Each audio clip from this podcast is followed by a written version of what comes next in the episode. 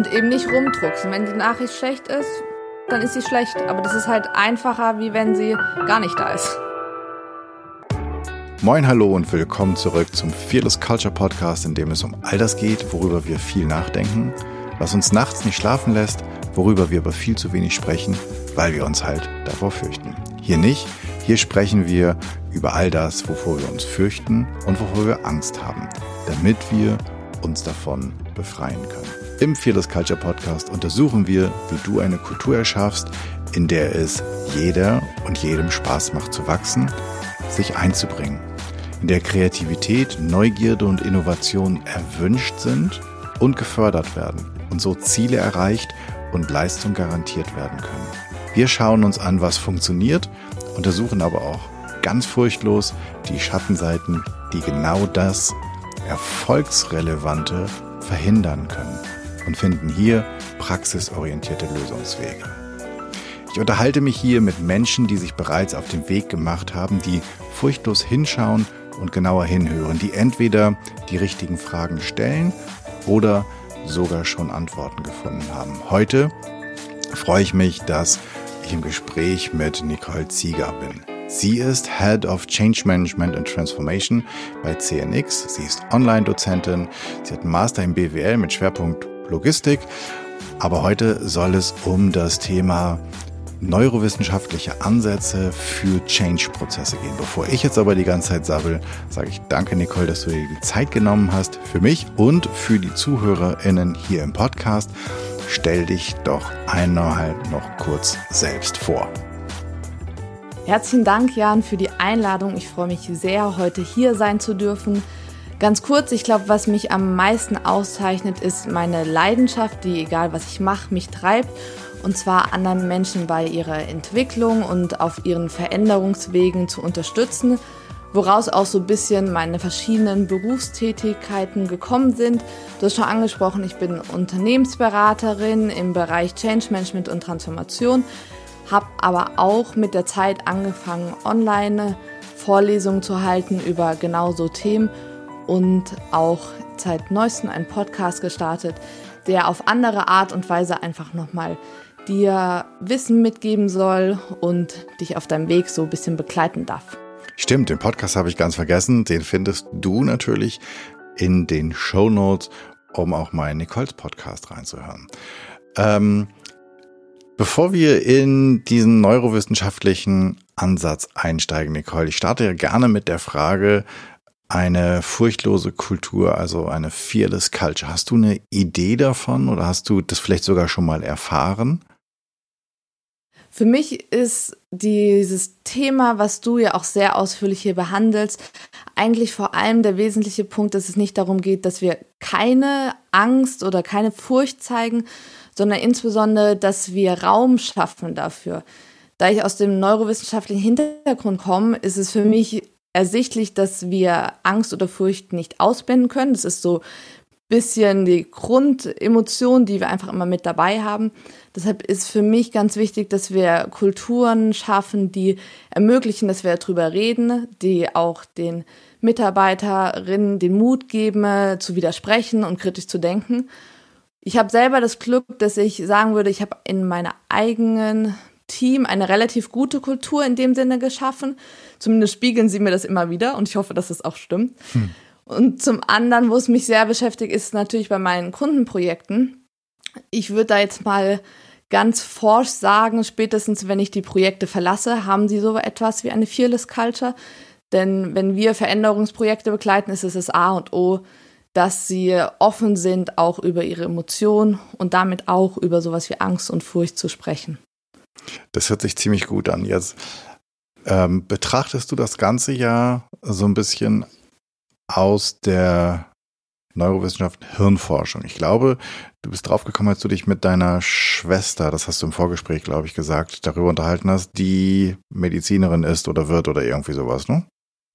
Ja, genau. Also Ich ähm, bin in meinem Leben schon ein paar Mal umgezogen und habe mich immer so ein bisschen damit beschäftigt, warum ich auf Sachen so reagiere, wie ich reagiere. Habe dann früh mit der Psychologie eher angefangen, war so irgendwie, glaube ich, das Typische, was einem um einen so herum ist. Habe da aber festgestellt, dass ich mich nicht ganz wiederfinde und habe dann, als meine Schwester angefangen hat zu studieren, Medizin, und sie mir ein bisschen darüber erzählt hat, was sie so lernt, gedacht, oh, das, was sie so über die Neurowissenschaften und später habe ich auch gelernt, dass es die Neurobiologie und Physiologie gibt, ähm, dass das eigentlich ganz spannend ist und vielleicht mir auch helfen kann. Und so habe ich mich dann mit viel Fleiß in dieses Thema eingearbeitet und zum Glück eine Schwester gehabt, die das ganz fleißig selber jetzt auch studiert hat und darin auch arbeitet und mir immer wieder gute Impulse geben kann. Magst du da vielleicht uns mal abholen, wo genau du da Parallelen siehst oder wo genau du da anknüpfst? An sich fing es damit an, dass sie mir mal wir haben damals über ein Krankheitsbild ähm, gesprochen und sie mir erzählt hat, ob ich eigentlich ein Bewusstsein darüber habe, wie viel unser Gehirn, unser Handeln und Verhalten beeinflusst und dass wir nonstop bewusste und unbewusste Abläufe haben, die ja eigentlich uns gar nicht so bewusst wahrnehmen, aber trotzdem da sind. Und wir haben damals über Angststörungen witzigerweise gesprochen. Mhm. Und da hat sie mir erklärt, dass wenn Leute Angst haben, die dafür eigentlich gar nichts wirklich ähm, bewusst können, sondern dass es einfach ein unterbewusster Ablauf ist. Wir haben so eine Art Vier-Network, ähm, wo verschiedene Teile des Gehirns Bestandteil sind und die ähm, lösen so eine Kettenreaktion aus, dass wir am Ende in diesem Stressumgebung sind. Magst du dieses genau, Vier-Network mal so ein bisschen soll ich mal ein bisschen mhm, in die Wissenschaft mhm, Genau, tauch, tauch mal ein bisschen ab, genau. Nimm uns mal ein bisschen mit. Ja, sehr gerne. Also an sich kann man sich das so vorstellen, dass unser Gehirn besteht aus verschiedenen Bereichen und Arealen nennt man das oder Cortex ganz professionell. Und da gibt es drei große Bestandteile, die hier mit einem Einfluss nehmen. Das ist einmal das präfrontale Cortex, kann man sich so ein bisschen vorstellen, das ist jetzt hinter der Stirn, finde ich immer leicht zu erklären. Und das ist so eine Art Error-Detektor, der versucht herauszufinden, ob eine Situation für uns gefährlich ist oder ob wir uns Sorgen machen sollten. Das heißt, es ist so ein Non-Stop-Checker, der sagt, oh, oh, Achtung, da könnte es gefährlich werden. In Kombination mit dem gibt es dann das anteriore singuläre Cortex. Das ist ein Netzwerk, was vor allem auch Konflikte prüft und schaut, ob wir hier auf Gefahren ähm, stoßen würden.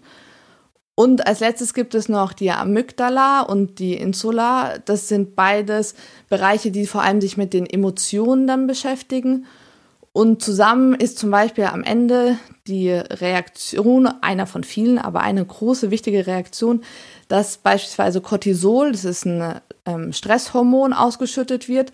Und das sorgt dafür, dass unser Gehirn eigentlich die die Bereiche, die uns auszeichnen, wie zum Beispiel, dass wir planen können, dass wir denken können, dass wir kreativ sein können, diese Gehirnbereiche, die dafür zuständig sind, fährt es herunter und sorgt nur noch dafür, dass wir vor allem unsere muskulären Aktivitäten in Vordergrund stellen. Hat ganz klassisch aus der Vergangenheit was damit zu tun, dass wir Bedrohung oder Angst meistens gespürt haben, wenn zum Beispiel ein gefährliches Tier uns gegenüberstand. Und dann war es nicht wichtig, dass wir so mit dem klassischen Säbelzahntiger verhandeln und sagen, okay, wir hätten jetzt Szenario 1, du frisst mich oder ich fress dich, sondern es halt einfach war, okay, ich habe eigentlich vier Möglichkeiten. Angriff, fliehen, verteidigen oder totstellen. Und da brauchen wir halt einfach nur unsere körperlichen Aktivitäten und nicht unser rationales Denken. Genau, und das ist bis heute so. Und dieser Ablauf ist halt vor allem im Reptiliengehirn, das ist so der älteste Teil unseres Gehirns verankert. Und das ist der Grund, warum wir einfach sehr typische Reaktionsmuster zeigen, die vielleicht gar nicht so in die heutige Zeit mehr passen, aber einfach noch so da sind und uns sehr prägen in dem, was wir dann machen oder nicht mehr machen. Mhm, das, was du gerade gesagt hast, daher kommt ja auch die Aussage, dass Angst oder Furcht ähm, uns letztlich, du hast gesagt, lähmt, letztlich dumm macht, weil es unser rationales Denken außer Kraft setzt. Ähm, das heißt, umso mehr Druck ich beispielsweise äh, im Unternehmen habe oder im Team oder als Führungskraft weitergebe, ähm, desto mehr schränke ich ja folgerichtig auch die Handlungsfähigkeiten meiner Mitarbeitenden ein, weil die in ihrem Gehirn, worauf sie ja ähm, nicht wirklich Zugriff haben, ist ja kein Computer, den man rebooten kann, ähm, nicht mehr an die Areale rankommen aufgrund der Hormonausschüttung, richtig? Ja, absolut richtig. Ähm, also man, ich bin da so ein bisschen vorsichtig. Bei Stress ist es, ähm, man unterscheidet zwischen die und Eustress. Die Stress ist dieser negative Stress, Eustress ist das positive, was wir vielleicht auch vor Prüfungen kennen, wenn man denkt, oh, jetzt bin ich so unter einer ganz bestimmten Anspannung, was mich besonders klar denken lässt. Das ist Eustress und das ist gut. Ich glaube, das, was du ansprichst, war vor allem die Stress und das ist jener Stress, der eben dafür sorgt, dass wir extrem viele Stresshormone ausschütten und dadurch dieses klassische bewusste Denken, was wir als Menschen erzeugen können, eben so heruntergefahren wird, dass es nicht mehr vorhanden ist. Und es ist auch ganz spannend, weil zum Beispiel Führungskräfte da sehr aufpassen müssen, wenn sie Druck erhöhen, dass die Leistung dadurch nicht besser wird. Und das ist so ein Irrglauben. Es gibt viele Führungskräfte, die ich auch noch selber kenne, die sagen, ah, da muss man jetzt einfach noch mal eine Ansage machen. Und wenn ich diesen Satz höre, da zuckt es bei mir schon, weil ich mir denke, naja, die Ansage wird dafür sorgen, dass sie erst recht nicht denken können und es wird überhaupt nicht helfen, wenn du jetzt noch den Druck erhöhst.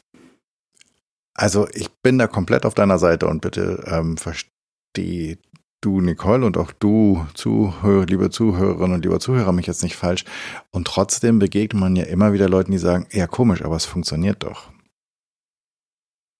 Naja, das, was da funktioniert, ist, also man muss sich eigentlich, da müsste man so ein bisschen einen Vergleich anstellen. Was wäre denn als Ergebnis herausgekommen, wenn man den Stress nicht erhöht hätte? Was so ein bisschen, finde ich, immer wichtig ist zu unterscheiden, welche Aufgabe sie machen. Also wenn zum Beispiel eine Aufgabe ist, die jetzt einfach nur sag mal stupide, böse, den gleichen Ablauf erfordert, dann kann selbst diese Aufgabe in unterschiedlich guter Qualität erfolgen. Das hat man zum Beispiel in der Produktion. Ich habe früher in der Beratung in der Produktion angefangen und da hat man das sehr schön gesehen, dass man dachte, einfach immer schneller und es ist ja so standardisiert, dass die Leute keine Fehler machen. Und das ist aber nicht der Fall, weil ähm, sie unter diesem Stress nicht mehr genau hinschauen und trotzdem Fehler machen. Und klar sieht es im ersten Moment so aus, als hätten sie Aufgabe 1a gelöst. Nur dann muss man mal hinten in der Qualitätskontrolle schauen und schauen, wie ähm, viele Fehler eigentlich aufgetreten hinten und wie viele Teile du davon verwenden kannst. Und das andere ist halt, wenn sie eher eine kreative Aufgabe machen sollten, umso höher der Stress ist, umso eher werden sie zu einer Standardlösung zurückgreifen, weil sie ja gar nicht kreativ denken können. Und das ist so ein bisschen der, ich würde sagen, sowas wie ein Bias, so eine falsche Wahrnehmung auch einfach an der Stelle, wo die Leute denken, okay, die Aufgabe wurde gelöst, deshalb hat meine Technik funktioniert, aber vielleicht hätte sie ja viel besser gelöst werden können, was du selber nie rausfinden wirst, wenn du immer diesen Stil an den Tag legst. Hm. Ja, das ist äh, sind schöne Alternativen. Mir mir fällt da dann, äh, wenn ich sowas höre, immer ein, naja, also nur weil ich sozusagen mehr vom Gleichen mache, wird es nicht unbedingt besser. Ähm, mhm. Und das, was ich mit, mit Druck ja häufig mache, ist einfach, dass die Leute länger arbeiten oder mehr machen. Aber genau wie du sagst, das heißt, wenn ich, wenn ich, das Ergebnis kann ich ja eigentlich erst dann messen, wenn ich in die Qualitätskontrolle gehe. Und wenn dann die Hälfte von dem, was dort gemacht wurde, Schrott ist, dann ist es auch egal, wenn sie doppelt so viel gemacht haben. Am Ende kommt doch nicht mehr raus. Also mehr Gutes bei raus. Ja, absolut. Und ich glaube, was einfach wichtig ist für die Leute auch zu wissen, dass neben diesem Fear-Network, was da anspringt, auch es ja ein Reward-Network gibt, was man ja auch super ansprechen kann und was eben genau das Gegenteil erzeugt. Also schüttet Dopamin aus und sorgt dafür, dass wir uns besonders eben kreativ denken können, besonders gut planen können, auch besonders gut Emotionen von anderen, also Richtung Empathie auch wahrnehmen können. Und das kann man genauso wie man das Fear Network antriggern kann, kann man auch das Reward Network antriggern mit einem deutlich, deutlich positiveren Ergebnis, die die aktuellen Studien auch wieder zeigen. Hm. Lass mich nochmal kurz nachfragen, warum heißt das Network, also Fear oder auch Reward, weil es sozusagen so, so eine Art Kettenreaktion ist oder warum heißt das Network? Weil da ganz viele verschiedene Areale zusammenspielen und es im Prinzip in dieser Gesamtkonstellation ähm, diese Angst oder die Furcht oder die Belohnung, Anerkennung aus ähm, erzeugt sozusagen. Also es geht darum, dass man zeigt, dass nicht ein bestimmter Bereich im Gehirn nur zuständig ist, sondern dass es ein ziemlich komplexes Zusammenspiel ist. Ich habe lange gebraucht, bis ich alle Bereiche so kennengelernt habe, die da reinspielen. Okay, dann lass uns, äh, vielleicht ist das eine Nummer zu detailliert. Ich vermute mal, es gibt nachher ähm, einen Tipp für Medien, wo ich, wenn ich will, einsteigen kann, aber das machen wir später. Dann lass uns nochmal ganz kurz zu diesem Reward Network kommen, von dem du gerade gesprochen hast, also das Belohnungsnetzwerk. Wie, gerade wenn ich Führungskraft bin, wie äh, schalte ich das denn ein? Nicht nur bei mir, sondern bei allen anderen. Super gute Frage. Ähm, schön, dass du danach fragst, weil es das ist, was, glaube ich, die meisten ähm, am, am schlechtesten, sage ich jetzt mal ganz bewusst, können. Weil man könnte jetzt ja meinen, es geht einfach so zum Beispiel um Anerkennung. Also so, ich lobe ein bisschen und dann ist es schon angesprungen und wunderbar. Ganz so einfach ist es nicht, weil es geht darum, dass wir etwas erzeugen, was zum Beispiel der andere auch nicht erwartet. Also zum Beispiel das Thema Anerkennung oder Wertschätzung. Wenn ich jetzt einfach nach dem unsere Aufnahme zum Beispiel sage, hey Jan, war super, hat mir Spaß gemacht, ist es vielleicht was, was du ja auch so ein bisschen erwartest.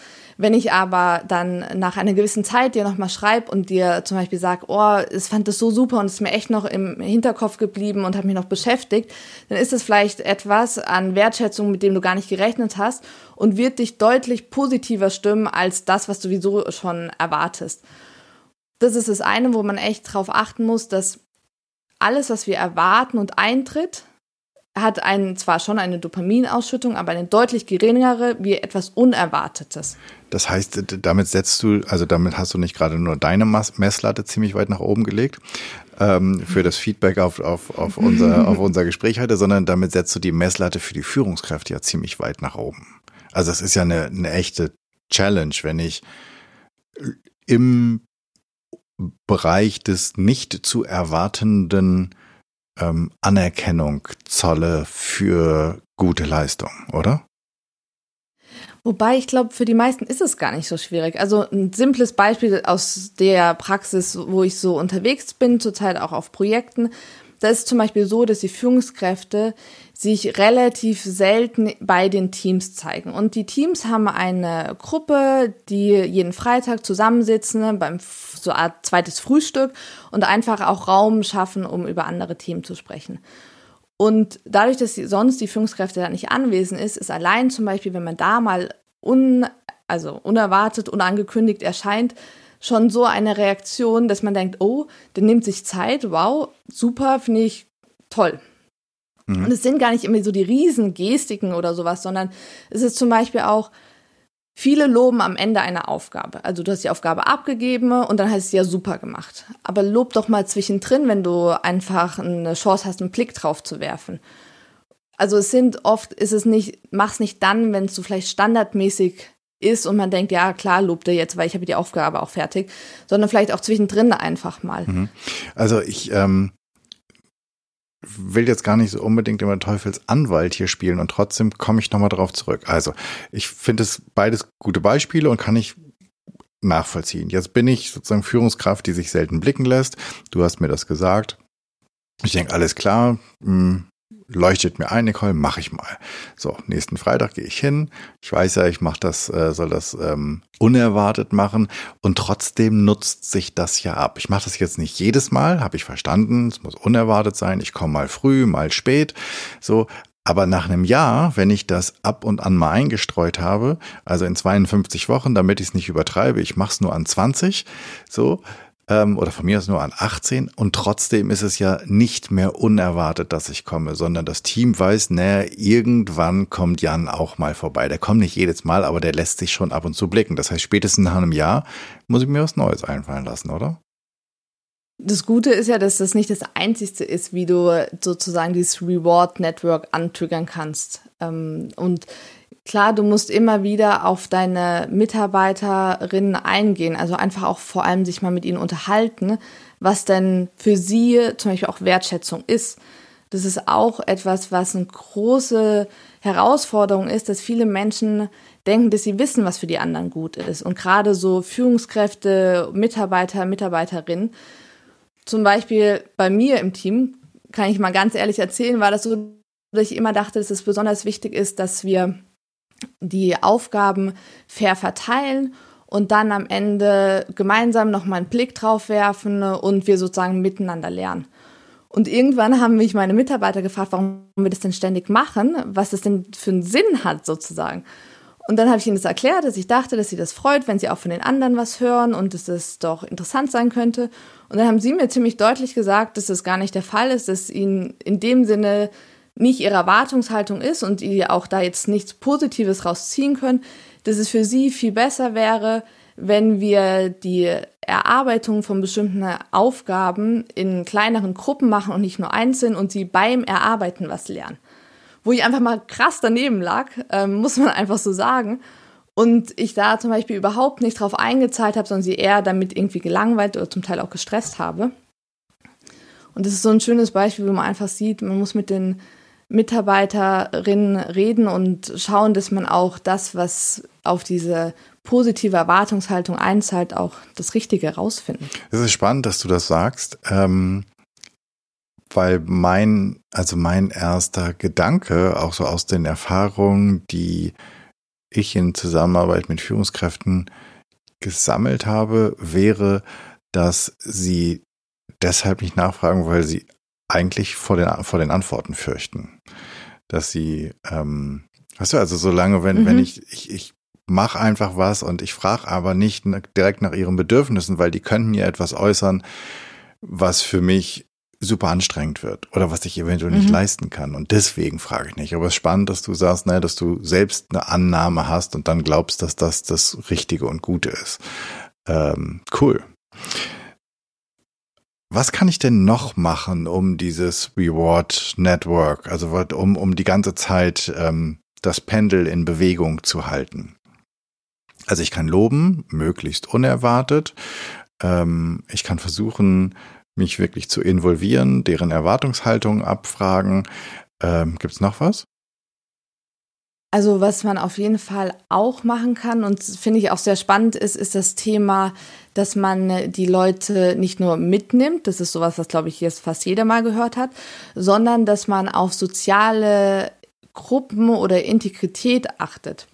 Es ist nämlich so, dass wir aus der Neurowissenschaften und auch aus der Neurobiologie wissen, dass wir für uns Menschen es essentiell ist, dass wir ein Teil der Gruppe sind hat ganz simpel damit was zu tun, dass wir, dadurch, dass wir Säugetiere sind, nicht am Anfang alleine überleben können und die Gruppe, gerade auch die Bindung zur Mutter für uns das A und O ist, sonst würden wir einfach nicht überleben. Und es zieht sich witzigerweise in unser ganzes Leben durch, auch wenn wir erwachsen sind und vielleicht nicht mehr mit der Bindung zur Mutter zu tun hat, aber wir sind an sich halt sowas wie Herdentiere und wir brauchen diese Bindung. Und wenn ich als Führungskraft dafür sorge, so eine gewisse Distanz aufzubauen, als zu sagen, ihr seid das Team, ich bin die Führungskraft und da gibt es so eine gefühlte Grenze dazwischen, dann ist es etwas, was Mitarbeiter unbewusst immer als etwas Negatives wahrnehmen und sie stresst, weil sie in deine Gruppe gehören wollen. Das heißt, auch was, was man gut ähm, erzeugen kann, ohne dass man jetzt sagt, nur wir sind die Gruppe, also man hat ja immer verschiedene Gruppen, aber dass man dafür sorgt, dass man nicht über die Mitarbeiter und Mitarbeiterinnen redet oder über das Team, sondern sich selber auch als ein Teil des Teams wirklich sieht und auch so verhält. Und das ist auch was, wenn das Mitarbeiterinnen feststellen, dass das einfach positiv sich auf das Reward Network auswirkt, weil sie dann auch so ein bisschen dieses Stolze verspüren, sie sind Teil der Gruppe, Teil der Herde. Und es wird gemeinsam angegangen, die Themen. Für mich als Führungskraft wird es damit ja aber auch noch mal ein bisschen schwieriger, oder? Weil zum einen verstehe ich das, sie wollen irgendwie Teil der Herde sein und ich als, ich sage es mal so ganz flapsig, Leithammel gehöre halt dazu, ne, als die, als die Führungskraft des Teams.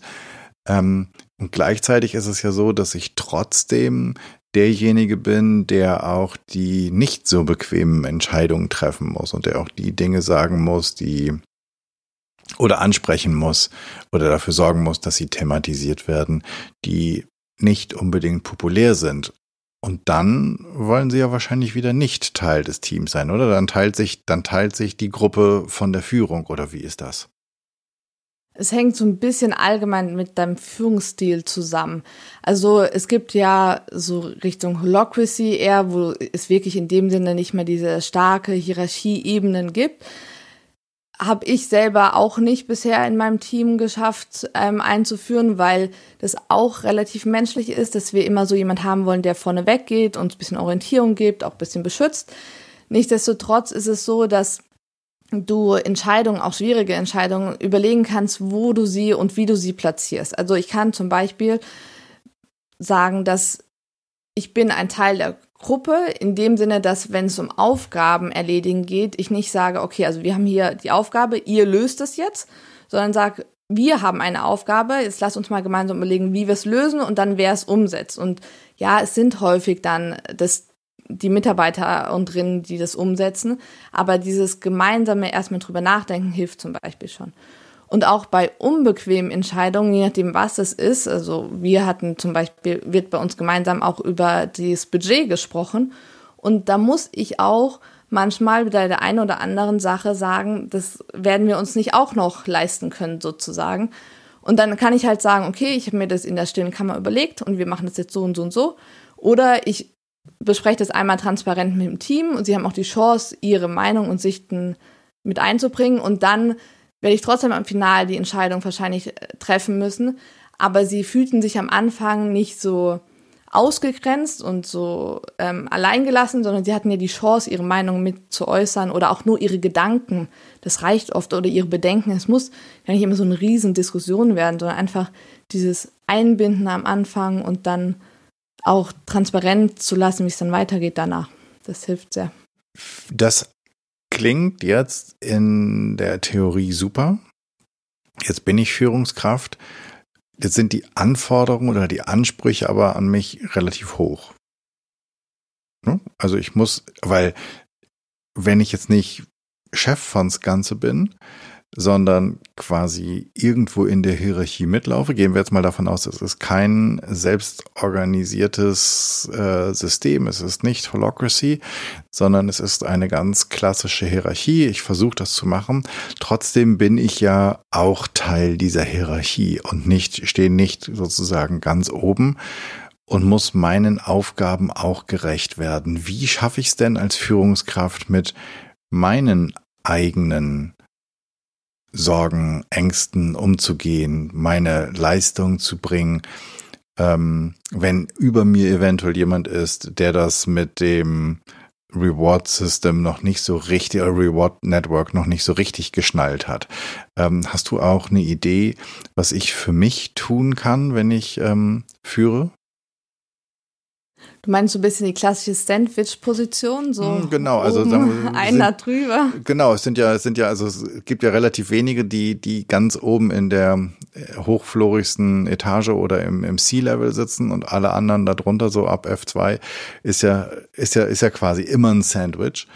Ähm, und hier kommt auf mich ja zu, ich kann das, ich bin nicht in der Position, dass ich das komplette System verändern kann. Ich kann nur versuchen, Veränderungen sozusagen durch alltägliches Leben in meinem Team, in meinem Aufgabenbereich voranzustoßen und anders, langsam anders zu arbeiten und die Menschen anders mitzunehmen. Und trotzdem befinde ich mich ja, ich will das jetzt nicht überdramatisieren, aber trotzdem befinde ich mich ja eventuell in einem etwas, selbst in einem System, das weniger wertschätzend und das weniger ähm, rewarding oder anerkennend ist. Ja, kann ich gut nachvollziehen. Das sind so ein bisschen immer, die sage ich, die Päckchen, die wir auf der Schulter zu tragen haben. Was ich persönlich bisher als Erfahrung gemacht habe und auch immer gerne weitergebe und positives Feedback bekomme, ist das Thema, dass wenn wir jetzt zum Beispiel selber, ich bin ja auch in dieser Sandwich-Position so ein bisschen, wenn wir uns selber fürchten oder bestimmte Ängste zu Themen haben oder uns auch einfach unsicher sind, ist ja eigentlich erstmal eine Abschwächung von Angst. Da hilft es extrem, wenn man es mit anderen Führungskräften, die vielleicht in der gleichen Ebene, vielleicht auch in der gleichen Umgebung sind, austauschen kann. So, dass man einfach gemeinsam in einer, in einem Umfeld, in einem Termin, kann ganz informell auch sein, wo man nicht das Gefühl hat, dass man sich beweisen muss, auch mal ehrlich drüber reden kann, wie man das selber gerade wahrnimmt und ob die eigene Wahrnehmung denn auch gerade so ganz passt. Weil das ist auch eine gewisse Herausforderung, dass unser Gehirn uns an der Stelle so manchmal ein bisschen die Welt schlimmer macht, als sie ist, damit es uns sozusagen ein bisschen motiviert, kann man flapsig sagen. Und das führt dazu, dass wenn wir uns immer mit uns selber beschäftigen und auch da nicht drüber reden, ne, wir uns ein bisschen reinsteigern. Ich glaube, das kennt jeder. So, es passiert was und denkst, es wird immer schlimmer, umso häufiger du drüber nachdenkst. Und da hilft es sehr, mit anderen aus der gleichen Ebene zu sprechen, weil man kann ja auch ehrlich gesagt nicht mit allem über, mit seinen Mitarbeiterinnen sprechen. Das ist ja auch so ein bisschen die Challenge manchmal. Und es gibt auch eine Studie dazu, die nämlich gezeigt hat, dass wenn wir über Emotionen sprechen, egal ob positiv oder negativ erstmal, sie reduziert werden und wir damit auch zum Beispiel die Stresspegel abbauen können. Das heißt, auch wenn sich das immer so flapsig anhört, rede drüber, aber es ist wirklich in der Tat so, dass wir damit uns auch selber schaffen können, dass unser Gehirn wieder klar wird sozusagen. Also, dass wir wieder die Furcht minimieren und so ein bisschen die anderen Regionen des Gehirns wieder anheben können. Mhm. Ähm, das, das Blöde an der Studie ist ja, dass ähm, auch die positiven Emotionen weniger werden, wenn du drüber redest. Also was eigentlich heißt, ja. äh, wenn du dich freust, freu dich erst, bevor du drüber redest. Und wenn du Angst hast, ähm, rede schnell drüber, bevor du die Angst fühlst. Ähm, weil die Freude wird halt auch kleiner, sobald du, du anfängst drüber zu reden. Ähm, was eigentlich total doof ist, oder? Ja, also kenne ich genau, das Ergebnis ist so, dass auch die ähm, Freude sich minimiert. Wobei da wurde ja auch noch ein bisschen weiter geforscht und es hängt extrem auch von deinem Gegenüber ab, wie er deine Freude spiegelt.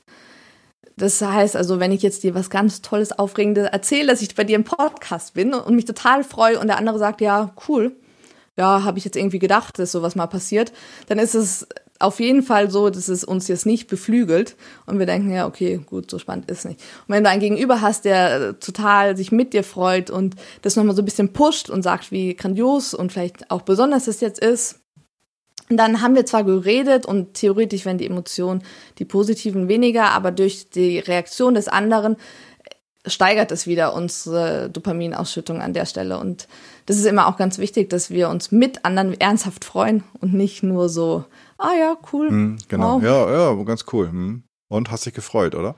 Ähm. Ja, ja, genau. ja, bis gerade eben schon. ja, genau. Ja, nachdem du die Hälfte davon gerade verschluckt hast. ähm, ich wollte noch auf einen Punkt hin, den, den ich ganz spannend fand, den du gesagt hast, und zwar, dass man Angst oder Furcht auch als einen Prozess begreifen kann. Ähm, kannst du dich erinnern? Das hast du im mhm. Vorgespräch, glaube mhm. ich, gesagt. Und ich fände das, weil Fearless Culture, weil, weil es um Furcht geht, ich fände das total cool, wenn du mal ähm, so ein bisschen uns abholen könntest, was, wie dieser Prozess geht und was du genau damit meinst, das als Prozess zu sehen. Mhm. Also ich nenne das gerne Prozess, weil wir im Unbewussten wirklich so eine Art Kettenreaktion abläuft. Also wir bekommen einen Reiz. Und das sei jetzt mal zum Beispiel, dass wir etwas Bestimmtes hören, also jetzt so in Veränderungsprozessen zum Beispiel, der Flurfunk, dass sich was ändern wird. Das ist der Reiz, den wir hören und den verarbeiten wir unbewusst und daraus wird innerhalb von wenigen Sekunden ne, dieses, ähm, die diese Information geprüft, ob es sich dabei um eine Bedrohung handelt oder nicht.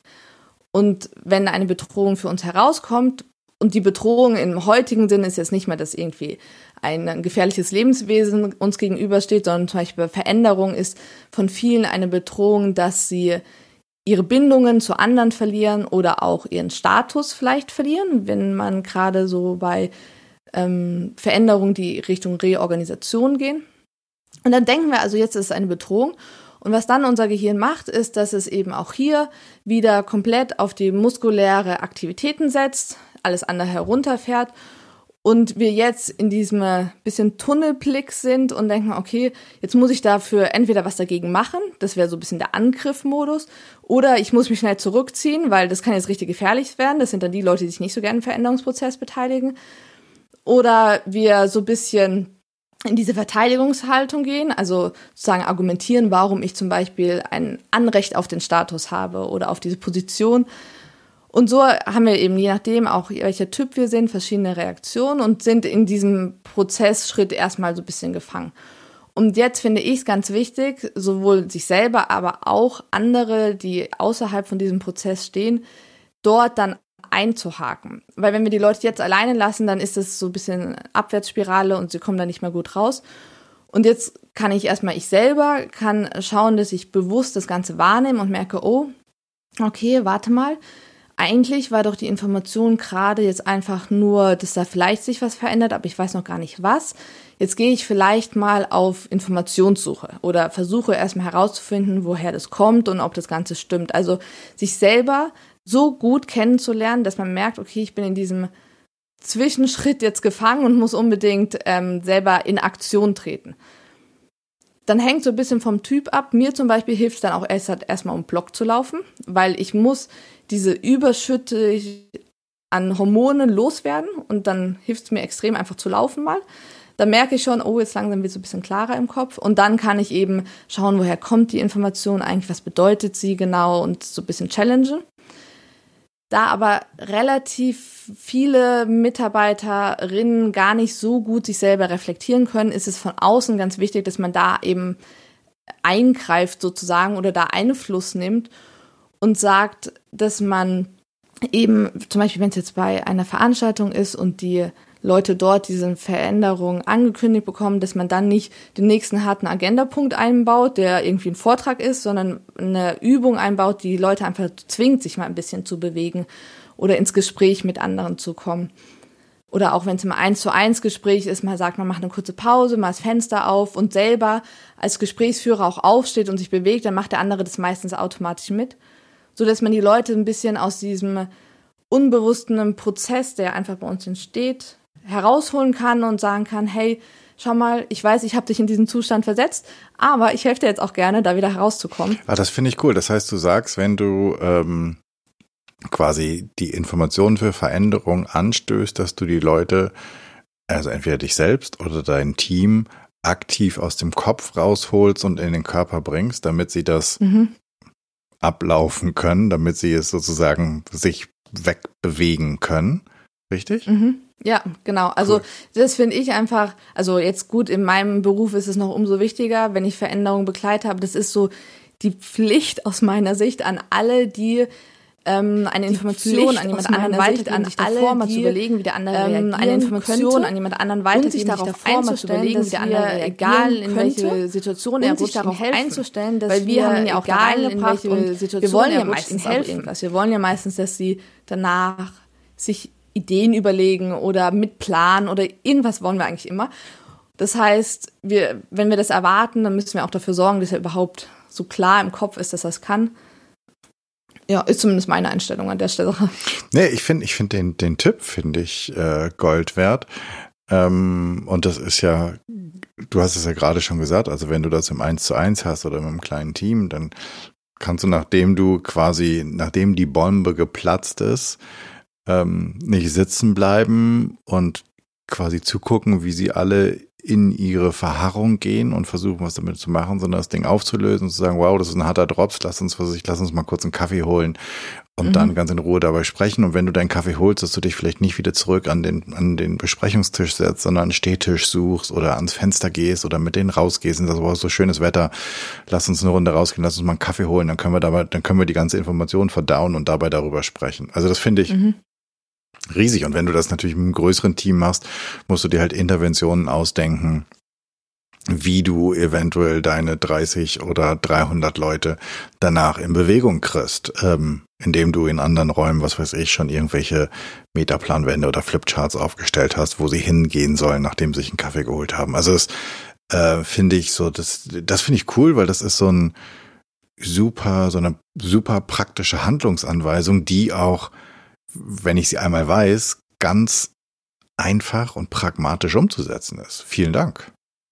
Sehr gerne. Hast du uns allen gerade ein Riesengeschenk gemacht. Und wahrscheinlich gibt's nicht nur mich, der gerade so drei, vier Situationen vom Auge hat, wo man denkt, äh, okay, an der Stelle hätte ich es auch tun können. ja. Ja, und da muss man halt auch so ein bisschen schauen. Also jetzt nicht jeder ist so wie ich und braucht unbedingt Bewegung. Es gibt auch manche, die einfach sich mal zurückziehen wollen. Ähm, und das kann man halt eben, wie du sagst, super schaffen. Also eine Kaffeepause danach einbauen und einfach auch da sein, dass die Leute vielleicht noch mal auch der, bei dem einen oder anderen geht es schneller, bei dem anderen braucht es ein bisschen länger und schon mal so fragen kann, hey, du hast vorhin das und das gesagt. Also ganz ehrlich, meinst du das wirklich so? Also ernsthaft so? Die Frage bekomme ich ganz oft gestellt, weil wir oft auch so Ankündigungen machen müssen. Und dann kann man eben nochmal drauf eingehen und auch diese ganzen Fragen, die da im Kopf sind, danach einfach ihnen die Chance geben, sie zu stellen und nicht davon ausgehen, auch wieder hier, dass wir wissen, was der andere an Informationen braucht, sondern sie motivieren, dass sie selber einfach fragen und sich auch trauen zu fragen. Dafür brauchen wir dann wieder die Fearless Culture, dass wir den Mut aufbringen, etwas zu fragen, was vielleicht auch unangenehm sein könnte. Mhm. Aber das ist ganz wichtig, dass wir da einfach Platz schaffen für ihre Gehirne, sich wieder klar, die Scheiben sozusagen zu putzen und wieder klare Sicht zu bekommen. Super. Ähm, jetzt habe ich, jetzt sind wir da so ein bisschen eingehakt, haben an dem einen Punkt, wir waren, du warst dabei, diese Prozesskette oder diese Kettenreaktion ein bisschen so, da sind wir noch nicht ganz am Ende, oder? Waren wir schon durch? Nee, wir sind noch nicht ganz am Ende. Wenn wir das geschafft haben, dass wir sozusagen diesen ersten Schritt hinbekommen haben, dass wir eben wieder sozusagen unser restliche Gehirnaktivitäten hochfahren können, dann ist noch ein ganz wichtiger Schritt, dass wir uns bewusst sind, wie unser Gehirn Informationen speichert. Also wir hatten jetzt ja eine Situation, zum Beispiel ich habe dir erzählt, dass dein Beruf, Platz oder deine Stelle sich ändern wird und dann wirst du jetzt also verknüpfen. Nicole hat mir gesagt, meine Stelle wird sich verändern. Daraufhin habe ich Angst oder die Emotion ist eigentlich Furcht gespürt. Das Gefühl war wahrscheinlich Angst. Und das speichere ich jetzt so ab. Und wenn du mich nochmal siehst und ich dir einen 1 zu 1 Termin einstelle, wird es nicht sofort in totale Extreme sein, aber wenn es häufiger passiert, dass ich, ich der Reiz, Nicole, mit dem 1 zu 1 Termin bei dir dieses Gefühl auslöse, Furcht, oh, da kommt eine negative Nachricht, bevor es überhaupt, du weißt, ob es so ist oder nicht.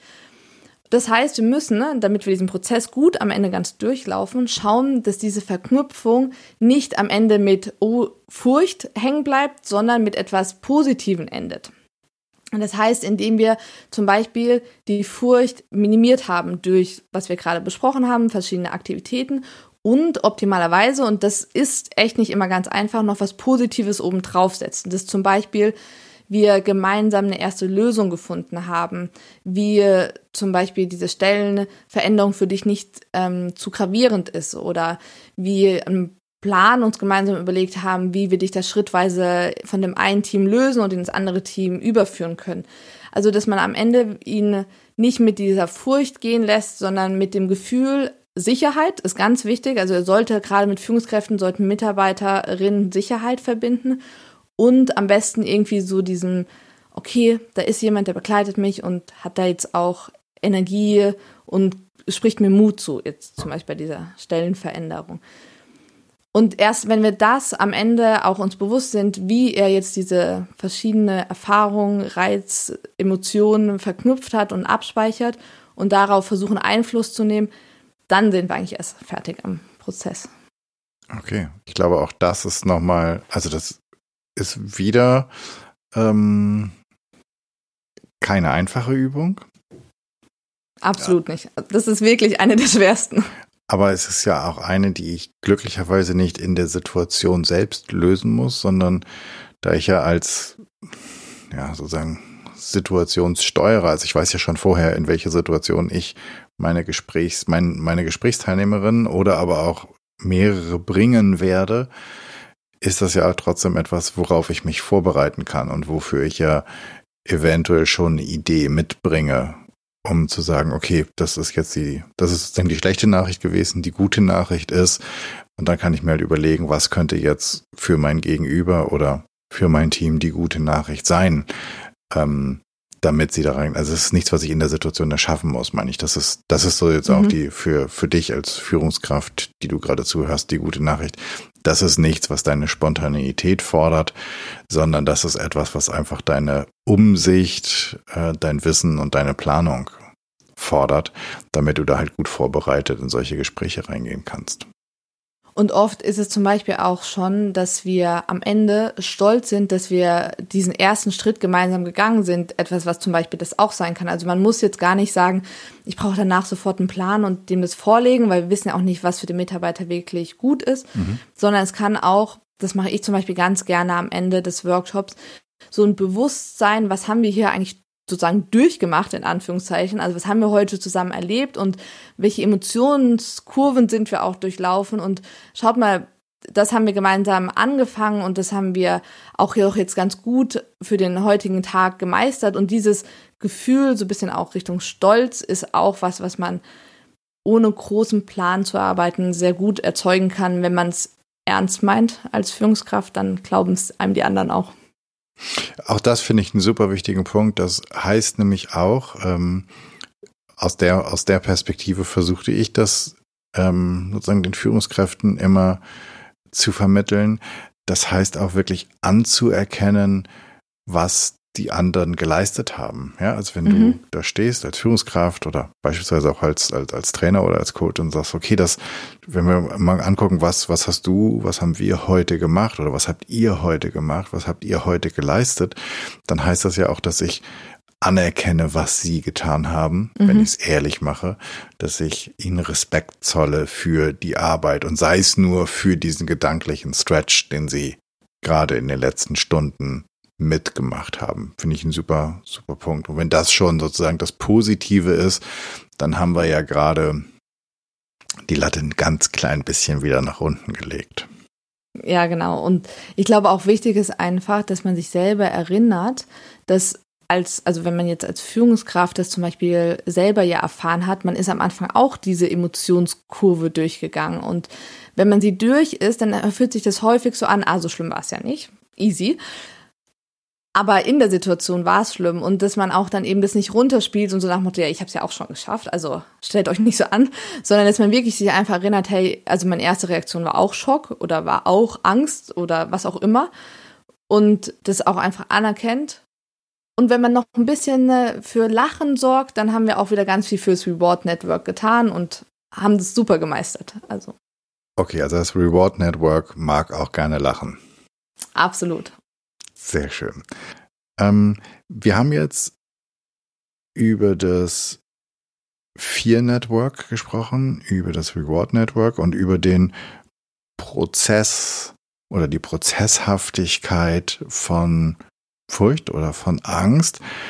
Ähm, neurowissenschaftlich betrachtet, was könnte ich denn noch besser machen als Führungskraft oder in Klammern, in Tüdelchen, was läuft denn häufig nicht ganz so rund? Klammer zu.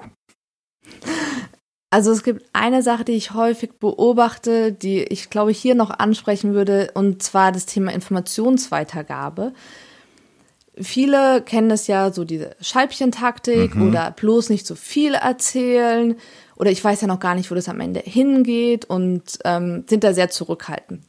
Auch da neurowissenschaftlich ein kurzer Einblick, warum das vielleicht nicht ganz die perfekte Taktik ist. Und zwar ist unser Gehirn immer auf Sicherheit aus und Sicherheit bedeutet, alle Informationen zu haben, die wir brauchen, um eine Situation zu bewerten. Wenn wir das nicht können, dann entsteht so ein Lack of Information und das löst bei uns einen Error aus, der das Gehirn dazu bringt, dass es nichts anderes macht, als die fehlende Information, die er braucht, um die Sache fertig zu analysieren oder zu bewerten, sich zu suchen. Das heißt, wir sind extrem mit dieser Frage, oh, meint ihr das wirklich so? Oder ist da noch mehr dahinter? Oder was kommt da auf mich zu beschäftigt, was dafür sorgt, dass wir uns auf unsere eigentliche Aufgabe nicht so konzentrieren können. Das heißt, die Balance zwischen, ich kann Informationen schon preisgeben, weiß aber noch nicht, ob sie am Ende vielleicht genau alles so eintritt. Und der Scheibentaktik zu finden, ist sozusagen die Kunst. Was vielleicht noch wichtig ist zu wissen, unser Gehirn kann grundsätzlich immer besser mit schlechten Nachrichten, aber sie sind als Information da, versus ich habe keine Informationen und bin mir unsicher umgehen. Also schlechte Ach, Nachrichten können wir besser verarbeiten als ähm, keine Nachrichten. Warum? Weil wir auf schlechte Nachrichten einen Lösungsprozess anstoßen können. Das heißt, unser Gehirn weiß, okay, ist jetzt doof gelaufen, aber jetzt kann ich das, das und das vielleicht machen. Auf gar keine Nachrichten weiß ich ja nicht, was ich machen soll. Das heißt, ich denke auch nonstop in Szenarien und ihr kennt es vielleicht irgendwann vor lauter Szenarien platzt der Kopf und man denkt so, wow, keine Ahnung, was ich jetzt wählen soll. Und deshalb ist es schon in dem Sinne, man sollte jetzt nicht Sachen ankündigen, die auf gar keinen Fall eintreffen. Dann sind wir wieder bei negativen Erwartungshaltungen. Aber man sollte schon schauen, dass man möglichst kompakte Informationspakete schnürt und auch nicht diese Cliffhanger baut, sondern lieber ein Thema und dafür ein bisschen ausführlicher erklärt, aber abgeschlossen erklären oder abgeschlossen ankündigen, als so ganz viele aufmachen auch so bei Meilensteinplänen, zum Beispiel Klassiker. Also wir werden dann das, das und das machen und es ist so alles nur angerissen und jeder bekommt schon Panik, weil er sich fragt, was hinter jedem Meilenstein steckt. Nee, lieber sagen, das ist das Ziel ganz am Ende und der erste Meilenstein ist das und das konkret erklären. Naja, vor allen Dingen, wenn wir, wenn wir ähm, so ein bisschen auf dieses Buzzword oder ich finde zumindest das heißt Agilität eingehen, dann, wenn ich ein Ziel habe, sagen wir mal, was weiß ich, ein Veränderungsprozess und der soll abgeschlossen sein ähm, Ende 2022, dann habe ich ja selbst nur eine Idee davon, was der Meilenstein mhm. im September 2021 ist. Ich kann dir ganz genau sagen, was unser Meilenstein, was unser erster Meilenstein ist, aber der vierte und fünfte wird sich eventuell verändern. Also deswegen finde ich, ist, da müssten wir eigentlich mittlerweile so weit sein, dass wir wissen, okay, wir können zwar eine Idee davon haben, aber verifizieren müssen wir sie sowieso auf dem Weg. Genau, ja. Und eben nicht rumdrucksen. Wenn die Nachricht schlecht ist, dann ist sie schlecht. Aber das ist halt einfacher, wie wenn sie gar nicht da ist. Das finde ich super spannend und ich glaube, dass das auch für unsere ZuhörerInnen ein super wichtiger Hinweis, dass das Gehirn aus schlechten Nachrichten in einen Lösungsmodus kommen kann, dass es aber bei unvollständigen Nachrichten oder Informationen eben in diesen nicht kommt, sondern wahrscheinlich im Suchmodus bleibt und sich dann halt sozusagen seiner Fantasie hingibt und die unterschiedlich schlechten Szenarien sich selbst ausmalt. Ähm, und dann hast du halt Mitarbeitende, die nicht ihre Arbeit machen können, weil das Gehirn die ganze Zeit noch dabei ist, zu gucken, welches Horrorszenario eintritt. Ja, perfekt zusammengefasst. Vielen Dank. Ne, das ist, äh, das, das ist so schön, dass du an so ein paar Stellen ähm, mir hier so, so, so Futter gegeben hast, was, wo, wo ich gedacht, also wo es so, so, so ein Gefühl war, dass das so ist. Ne? Also dieses, ich, dass, dass, dass das Hirn immer weiter sozusagen sucht und nicht aufhört, das habe ich ähm, selbst, also ich bin selbst als Mit Mitarbeitende, als Mitarbeitender in äh, zwei großen Change-Projekten drin gewesen. In dem einen sozusagen habe ich am Ende ohne Job dagestanden. Ähm, und deswegen weiß ich genau, wie diese Scheibchentaktik ist. Und ähm, mhm. in dem anderen war ich für die Kommunikation mitverantwortlich und habe immer versucht, den Leuten zu sagen, das bringt nichts, weil wenn ihr das bis dahin erzählt, dann sind sie, und ihr macht das um 10, dann werden die bis 17.30 den restlichen Tag damit verbringen, entweder sich selbst oder sich gegenseitig zu erzählen, welche Horrorszenarien möglich sind. Also erzähl's doch gleich, dann können die wenigstens gucken, was passiert. Ähm, ja. Und da jetzt sozusagen aus der Neurowissenschaft von dir ähm, eine vernünftige Basis drunter gezogen bekommen zu haben, dafür bin ich heute ähm, super dankbar ich für, ich für meinen Teil habe das Gefühl, wir haben das einigermaßen rund und ich würde dich am Ende jetzt gerne fragen, ähm, zum einen, wo finden, wenn ich, wenn ich mehr wissen will, wenn, wenn ich jetzt zugehört habe und ich denke, wow, das ist spannend, was die Nicole alles erzählt hat, wo finde ich dich? Also man findet mich pauschal erstmal auf LinkedIn sehr gut. Das ist eine der meist benutzten Plattformen von mir. Wer aber sozusagen nicht mich finden will, sondern vielleicht auch mehr Wissen finden will, ähm, weißt du was, ich habe eine Idee. Ich mache ja Online-Kurse und da gibt es zwei, die Richtung Change-Prozess, Gestaltung und auch, was man neurowissenschaftlich dazu wissen muss, ähm, beinhaltet oder erklären.